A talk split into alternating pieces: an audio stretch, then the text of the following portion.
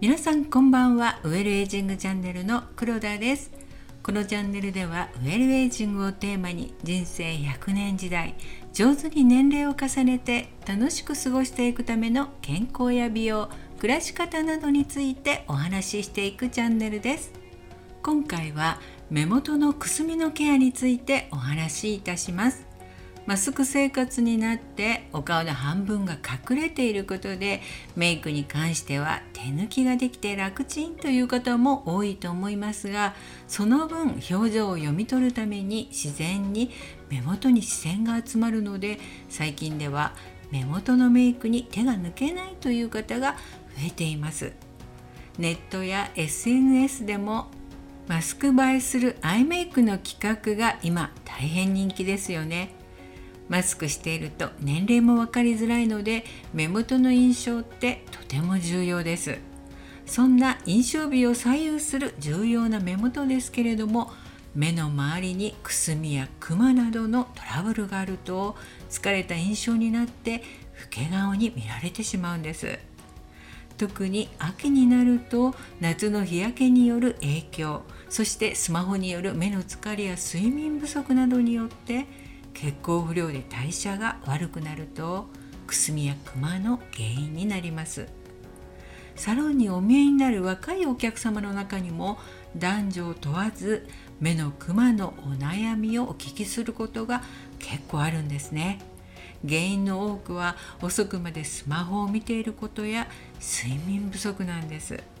クマやくすみを感じさせない明るくすっきりとした目元に仕上げるためにはメイクでカバーする前にまず内側から目の周りの血流を良くすることが大事です。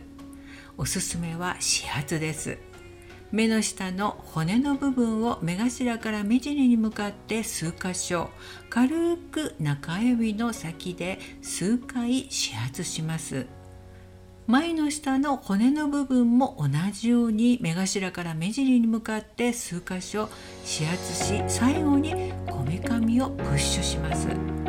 指圧は簡単に血流を良くすることができるのでお風呂で温まっている時や寝る前などにすると翌朝のメイクの仕上がりに違いが感じられるようになります。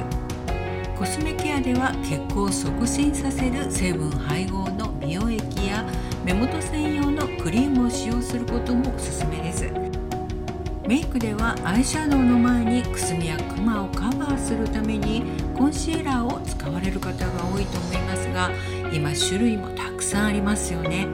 ただアイシャドウを重ねた時に厚化粧な仕上がりになると老けた印象になってしまうので自然な仕上がりにすることがポイントです。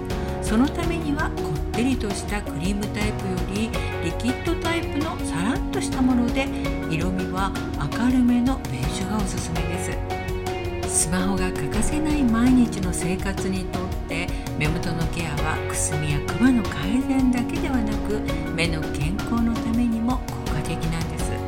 簡単なので是非目の周りの指圧いうことで今回は目元のくすみのケアについてお話ししましたが次回も引き続き目元のケアについてお話ししたいと思います。